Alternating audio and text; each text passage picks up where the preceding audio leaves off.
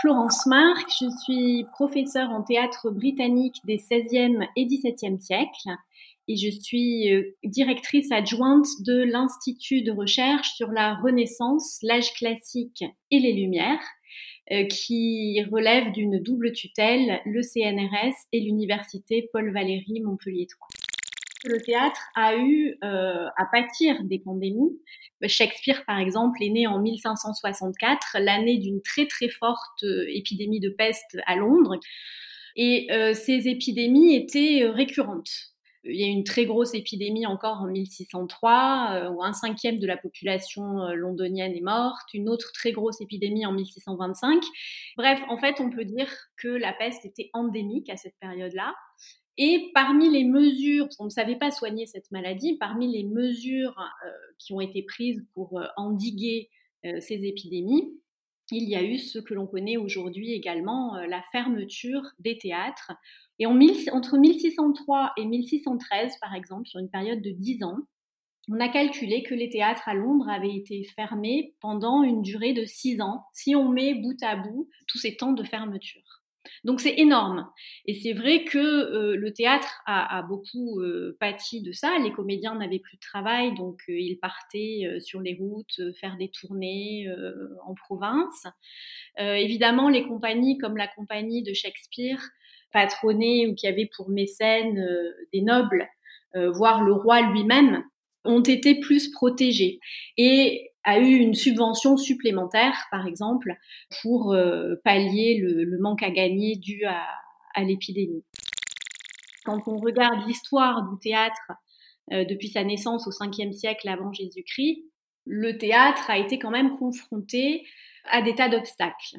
Les épidémies, bien sûr, mais euh, également des questions religieuses, où le théâtre était taxé d'être immoral euh, et d'être dangereux. Là encore, si je prends le cas de l'Angleterre, ne serait-ce qu'au XVIIe siècle, le théâtre a été interdit par les républicains, les puritains, entre 1642 et 1660.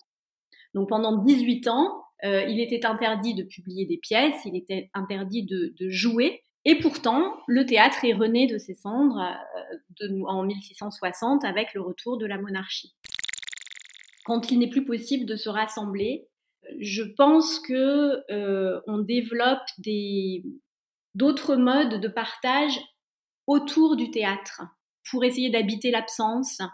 Mais je ne crois pas que euh, on est là dans un cas de figure de la fin annoncée euh, du théâtre.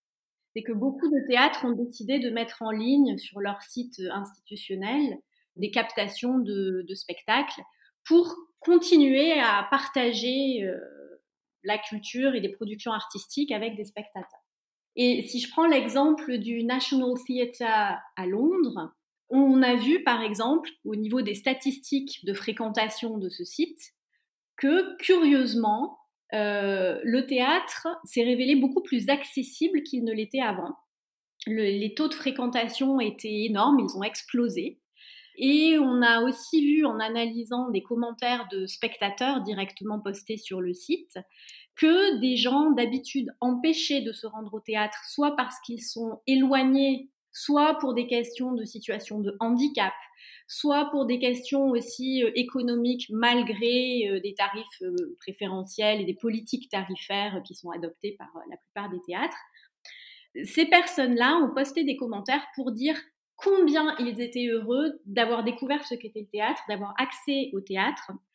Donc finalement, la crise a permis de développer d'autres modes d'accessibilité du théâtre qui ne viennent certainement pas remplacer les modes en présentiel, mais qui viennent peut-être élargir la palette des stratégies pour partager le théâtre le plus largement possible.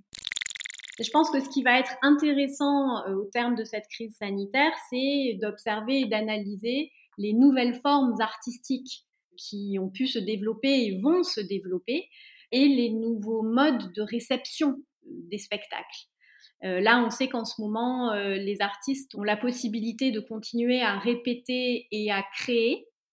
On ne peut pas, ils ne peuvent pas encore produire euh, de spectacles, présenter de spectacles, mais ils continuent à réfléchir, à penser, à créer et à essayer de faire vivre euh, leur art pour l'après. Ils sont déjà projetés dans l'après.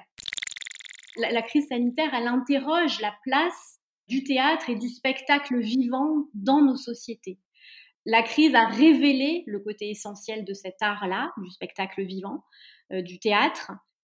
Donc oui, le théâtre va survivre à cette période de crise. Euh, le théâtre est très éprouvé, mais il va survivre ce silence nous fait ressentir combien on a besoin de théâtre euh, dans notre société, ne serait-ce que parce que dans notre société laïque, le théâtre reste l'un des seuls endroits où l'on se retrouve physiquement pour partager une expérience intellectuelle et émotionnelle.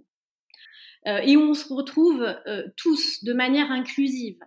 Et quand il affirme ainsi son caractère essentiel, il faut à son tour que l'on mette en place des politiques culturelles euh, qui montrent que l'on a compris que le théâtre est essentiel dans nos vies et dans nos sociétés et, pour notre société démocratique, la société démocratique à laquelle on tient.